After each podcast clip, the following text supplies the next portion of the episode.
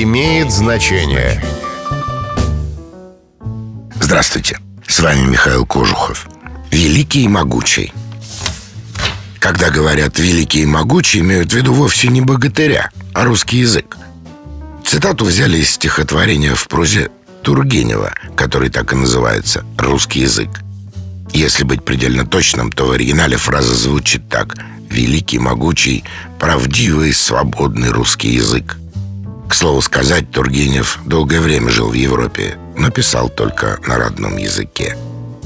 В мире русский считается шестым по числу говорящих на нем.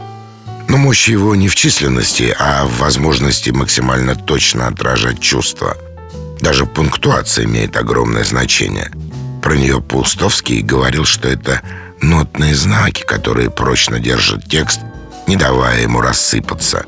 Их задачей является выделить мысль и придать фразе правильное звучание. С вами был Михаил Кожухов. До встречи. Имеет значение.